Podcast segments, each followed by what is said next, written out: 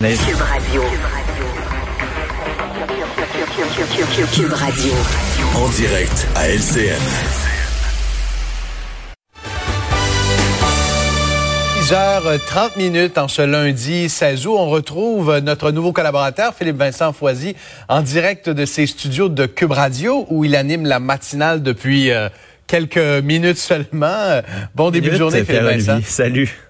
Content de te retrouver, ça se passe bien? Ça se passe très bien, oui. Très content de retrouver les auditeurs, les collaborateurs aussi.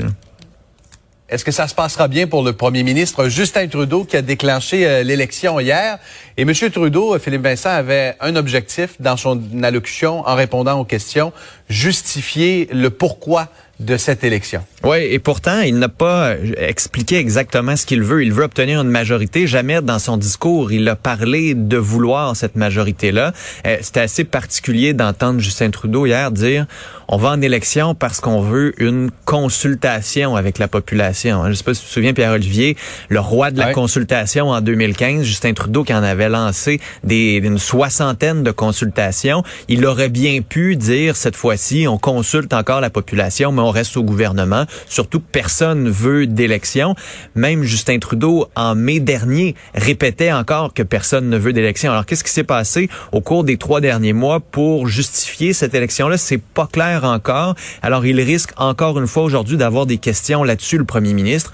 Quoique, idéalement pour lui, après une ou deux journées, on va pouvoir passer à autre chose parler des enjeux, parler de la gestion de la pandémie aussi, puis de l'élection. Mais pour le moment, il n'a pas convaincu grand monde que ça en prenait une absolument une élection aujourd'hui. Pour les conservateurs, Philippe Vincent, 48 euh, heures avant le déclenchement des élections, Justin Trudeau a, lancé une pleure de banane sur la vaccination obligatoire euh, des fonctionnaires fédéraux. Euh, hier, on a posé la question à Renault Tool, est-ce que vos candidats seront euh, pleinement vaccinés pour l'élection? Il a vraiment contourné la question et on se demande, est-ce qu'il est en train de glisser sur la pleure de banane de la vaccination? Ouais, c'était un peu inévitable pour Erin O'Toole qui essaie encore une fois de ménager la chèvre et le chou. Hein. Je suis sûr que si vous lui demandiez, Erin O'Toole, lui, personnellement, ce qu'il en pense, il dirait vaccination obligatoire pour les fonctionnaires fédéraux, ça a du bon sens, allons-y. Par contre, il sait qu'il est à la tête d'un parti qui n'est pas du tout d'accord avec ce genre de mesures-là. Donc, il doit vraiment essayer de trouver un compromis, encore une fois, là-dessus. Et c'est un peu le grand rôle d'équilibriste de ce chef conservateur-là. On l'a vu sur les positions sociales. Quand même plus de 80 députés là, qui ont voté contre l'interdiction des thérapies de conversion. Son parti sur les changements climatiques qui refuse de reconnaître leur existence.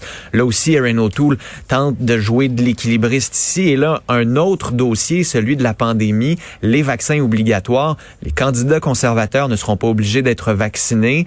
Euh, il ne veut pas l'obliger pour les fonctionnaires non plus, mais en même il veut pas avoir l'air d'un anti-vaccin. Donc, il essaie ici d'y aller un peu euh, feutré pour dire non, mais les vaccins sont importants, mais les Canadiens doivent avoir le choix aussi. Et puis hier, dans, dans son studio, le plus tard dans la journée, il recevait des appels de certains de ses militants. Et le premier appel, ça portait justement sur le passeport vaccinal, sur l'obligation des vaccins. Donc, les militants conservateurs ne sont pas d'accord avec ces mesures-là. C'est normal que M. O'Toole euh, porte leur voix d'une certaine façon, mais on sent un certain malaise. Et ça, ça pourrait lui nuire. Dans le fond, les positions de son parti pourraient être un boulet pour lui.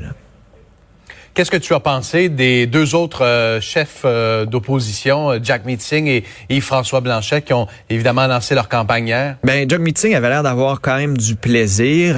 disons qu'il y a plusieurs facteurs qui peuvent faire en sorte que M. Singh sourit. Ça va mal au Parti vert. Les chiffres sont très bons en Ontario. Possiblement aussi que le parti NPD provincial va pouvoir aider M. Singh sur le terrain. Donc, possiblement des gains dans la région de Toronto. Et comme les conservateurs sont bas, ben Justin Trudeau peut pas nécessairement brandir la menace des méchants conservateurs qui prendraient le pouvoir. Alors pour M. Singh, ben ça, c'est des avantages indéniables. Pour Yves-François Blanchet, la difficulté à, à expliquer exactement à quoi va servir le Bloc québécois, un discours beaucoup trop long. Il va falloir que ses idées soient un peu plus concises. Par contre, si on avait juste entendu certaines de ses clips, par exemple, Justin Trudeau ne veut pas écrire une page d'histoire, veut écrire une page d'autobiographie, ben là, ça devient des, des, des lignes un peu plus assassines. Et si M. Blanchet capable d'en avoir une ou deux par jour comme ça seulement, sans avoir de longs discours fleuves, peut-être qu'il va réussir à marquer des points puis à rester pertinent au Québec. Là.